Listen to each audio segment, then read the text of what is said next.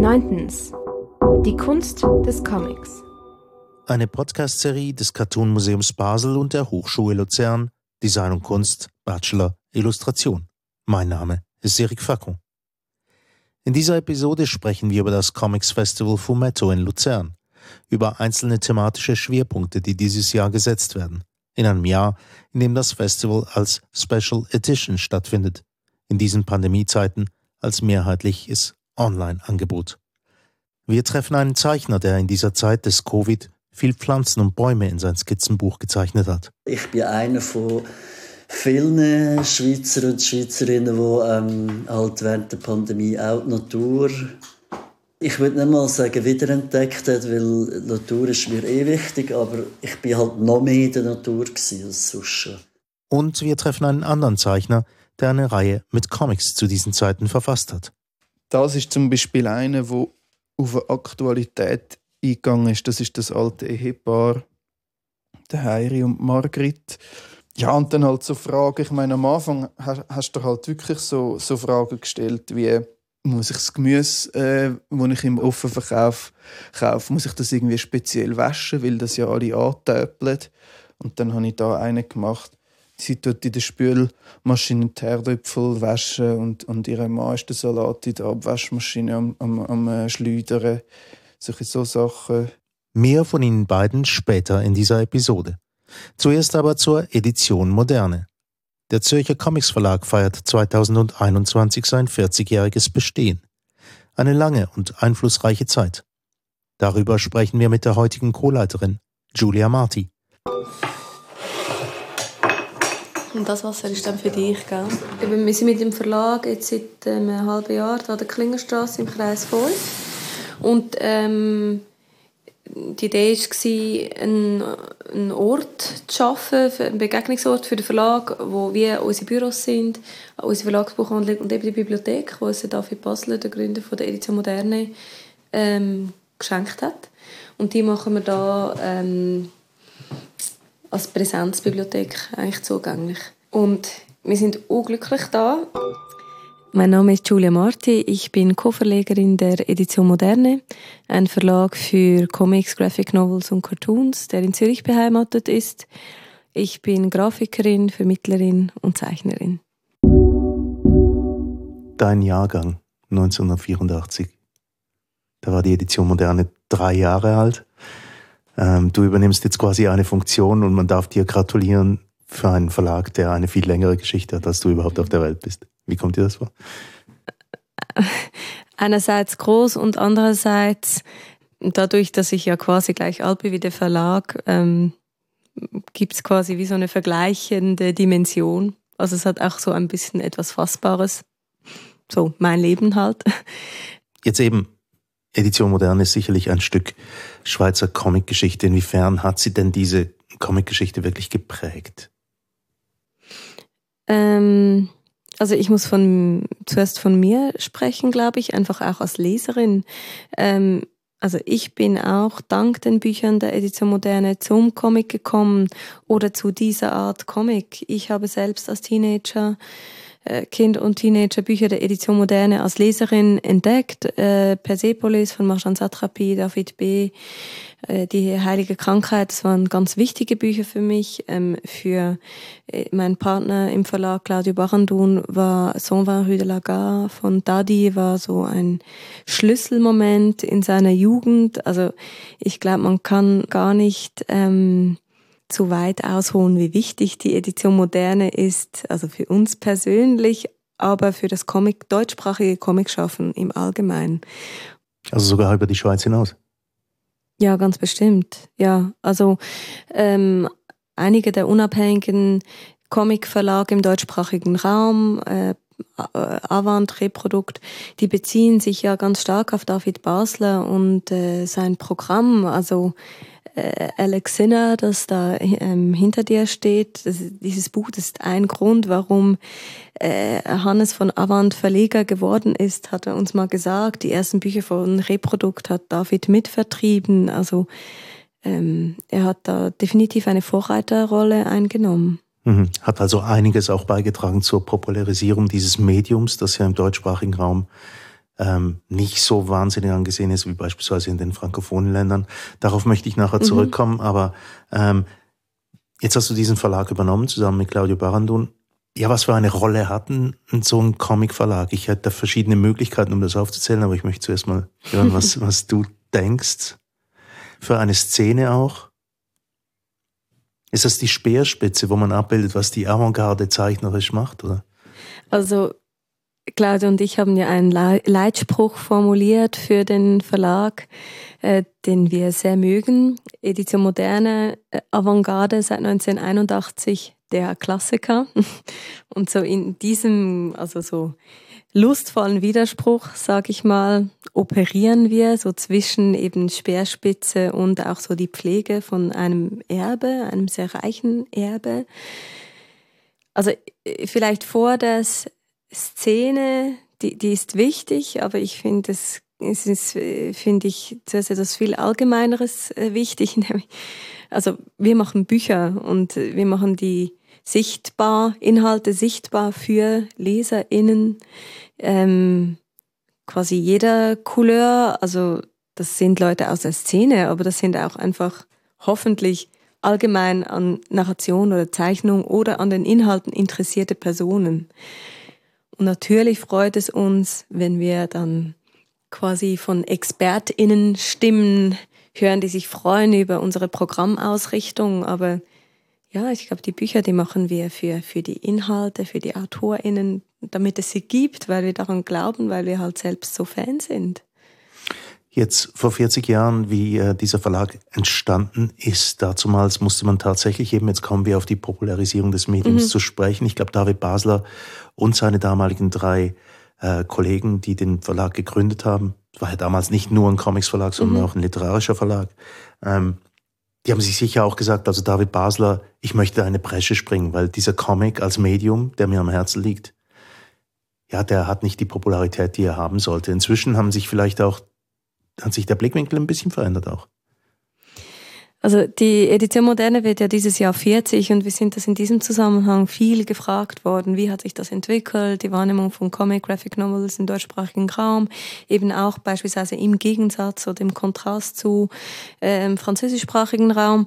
Und ähm, also Personen wie David haben eine unglaubliche Arbeit geleistet, eben 40 Jahre, vier Dekaden, das ist ja unglaublich, für die Akzeptanz des Mediums.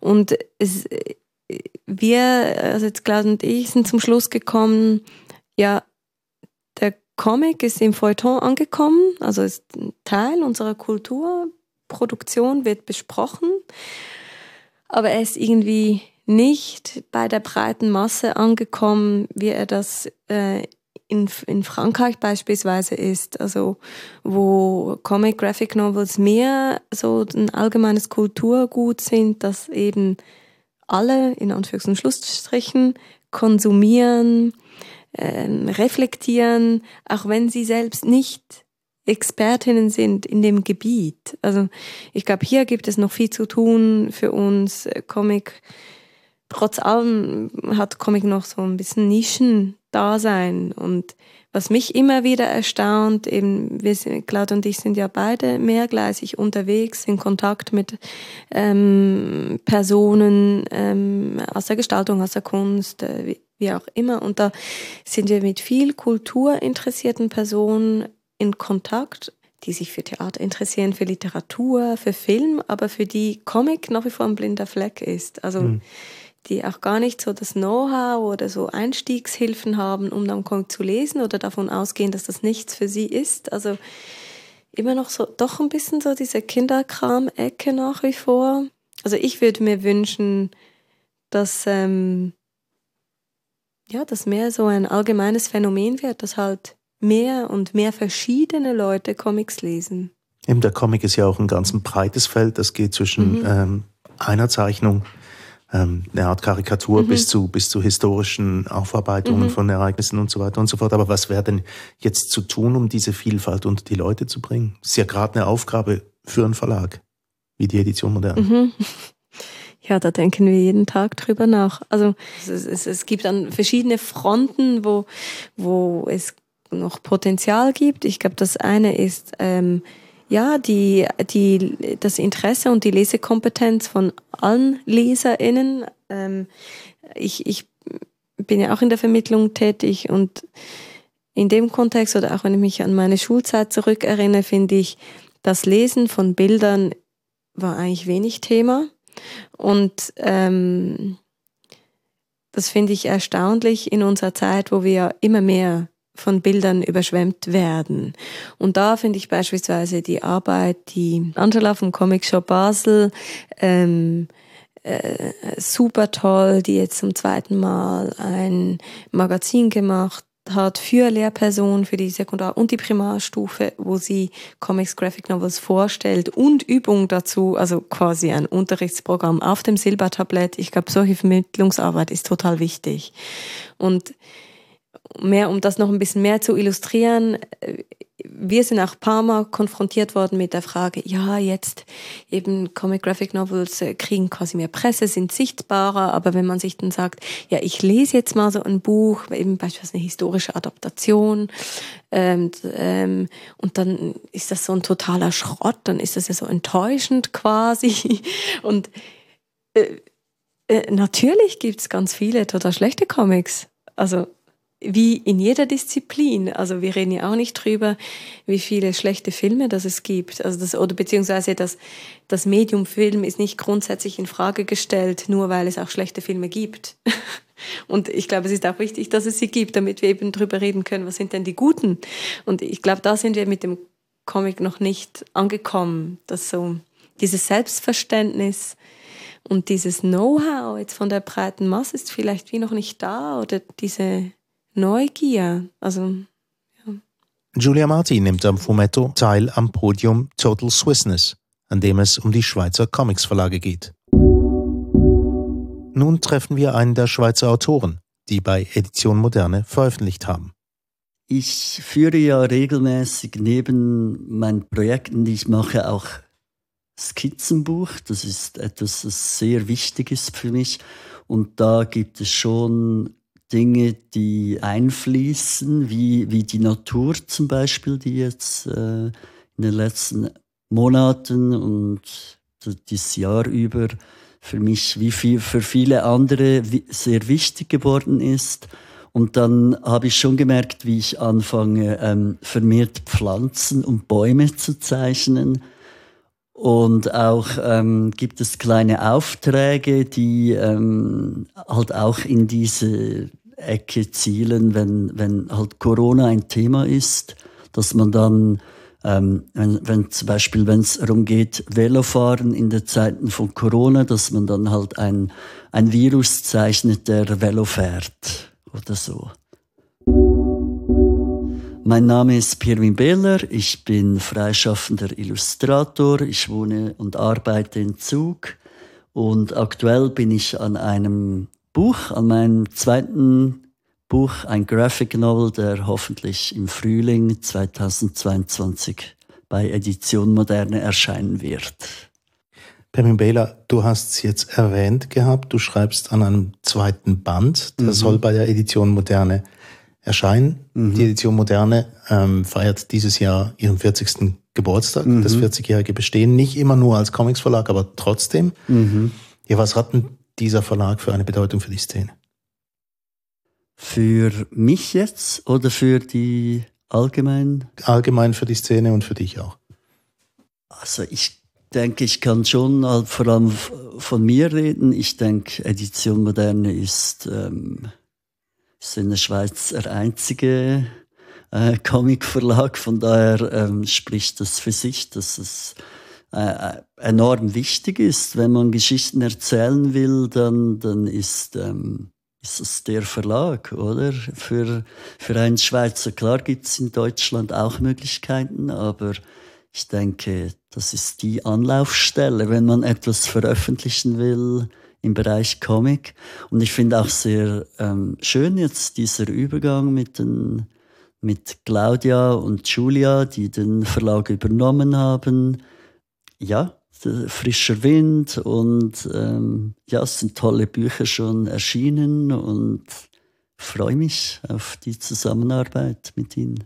Wie wäre es jetzt, wenn man ähm, als Comicszeichner aus der Schweiz dann denkt, ich möchte aber trotzdem in Deutschland veröffentlichen. Ist das irgendwie unmöglich? Ist das zu weit weg, oder?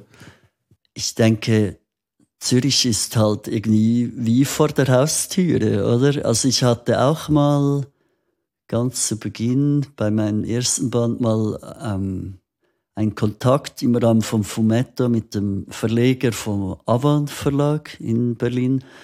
Und das hat sich aber wie, äh, das war halt einfach ein Gespräch und es war schön, ihn kennenzulernen. Ich glaube, deshalb finde ich Fumetto natürlich auch cool wie viele andere Illustratoren. Man, man trifft Leute, man kann sich vernetzen, aber man kann natürlich auch diese hochwertigen Ausstellungen besuchen und sich inspirieren lassen.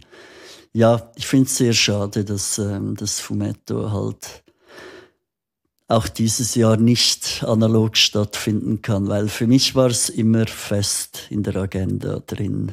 Kommen wir zu deinem Werk. Hatten die Zeit, die wir jetzt miterlebt haben, die Zeit des oder der Lockdowns, muss man schon fast sagen, diese mhm. eineinhalb Jahre, wo wir mehr drin verbracht haben, hat das irgendetwas an deiner Arbeit verändert? Überhaupt nicht, nein. Also ich hatte einfach vorher, äh, vor meinem New York ähm, Atelierstipendium, war ich ein Gemeinschaftsatelier in Zürich bei den Bernoulli-Häusern in der Nähe. Das war eigentlich schon sehr angenehm, vor allem in den Mittagspausen mit anderen sich auszutauschen. Aber das habe ich gekündigt, einfach aus Kostengründen auch. Und wo ich dann zurückgekommen bin im Januar 2020, wollte ich eigentlich wieder äh, mich umschauen für einen Atelier, Atelierplatz. Und dann kam die Pandemie und dann habe ich mich halt wirklich da zu Hause eingerichtet.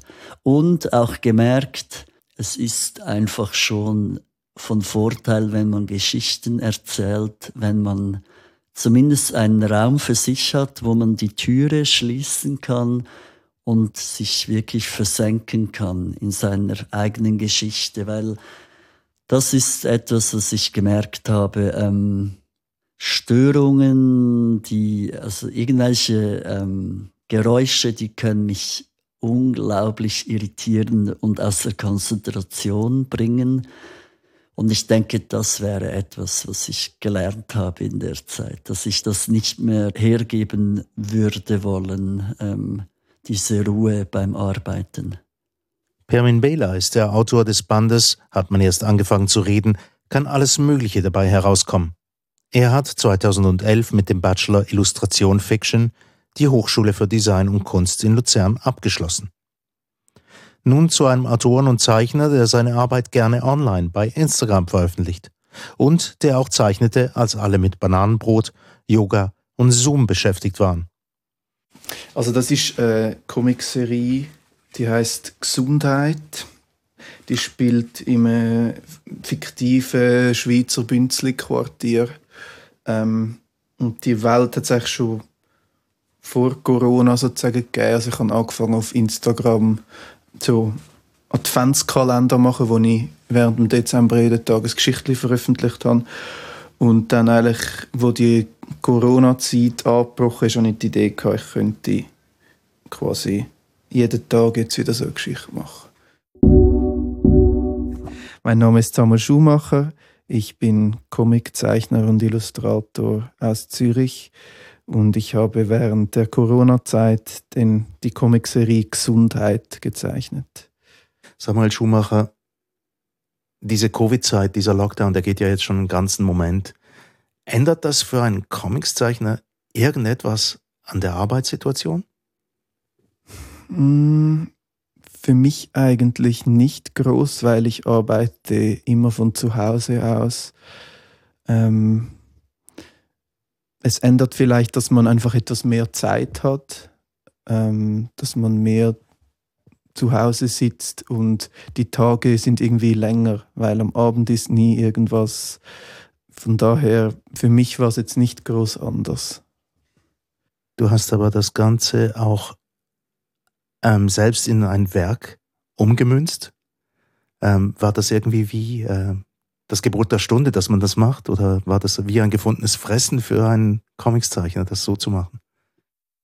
Ähm, durch das, dass ich die Comics äh, online veröffentlicht habe, also auf Instagram, bot sich das irgendwie an, eine tägliche Geschichte zu machen, weil das ist so ein bisschen wie ein, in einer Tageszeitung, wo man immer mit einem Comicstrip auf Aktualitäten eingehen kann. Deshalb war das schon ein gefundenes Fressen für mich. Also wenn ich jetzt geplant hätte, ein Buch zu machen, dann eher nicht, weil äh, ich weiß ja nicht, wie gut dass das im Nachhinein noch funktioniert. Es ging wirklich darum, irgendwie den Moment einzufangen, die, die, die Stimmung einzufangen und das, was die Leute irgendwie so um einen herum beschäftigt haben. Es ist interessant, dass du sagst, kein Buch. Ähm, die Angst vor dem Corona-Tagebuch, die geht um und die Corona-Filme, hat das auch etwas damit zu tun? Ich habe auch schon mit Leuten darüber geredet. Ähm, und ich habe dann gedacht, ja, ich habe jetzt 48 solche Geschichten gezeichnet, das könnte man dann vielleicht auch mal herausbringen. Habe dann aber auch gemerkt, es gibt so viele solche Dinge ähm, und deshalb, auch wenn ich sie jetzt anschaue, es ist für mich wirklich eher so ein, eine, eine, eine Dokumentation von dieser Zeit und es hat bessere und schlechtere Geschichten darunter. Also gewisse funktionieren nicht mehr so gut, wie sie damals im Moment funktioniert hatten, als wirklich alle in diesem Lockdown-Mindset waren. Das Schöne daran ist, dass du natürlich auch sehr schnell reagieren kannst, weil du das Ganze online veröffentlichst auch. Ist ja gar nicht an ein Buch zu denken, gerade im ersten Moment. Ähm, es ist wirklich wie ein, ein Stück gezeichneter Journalismus in dem Sinn.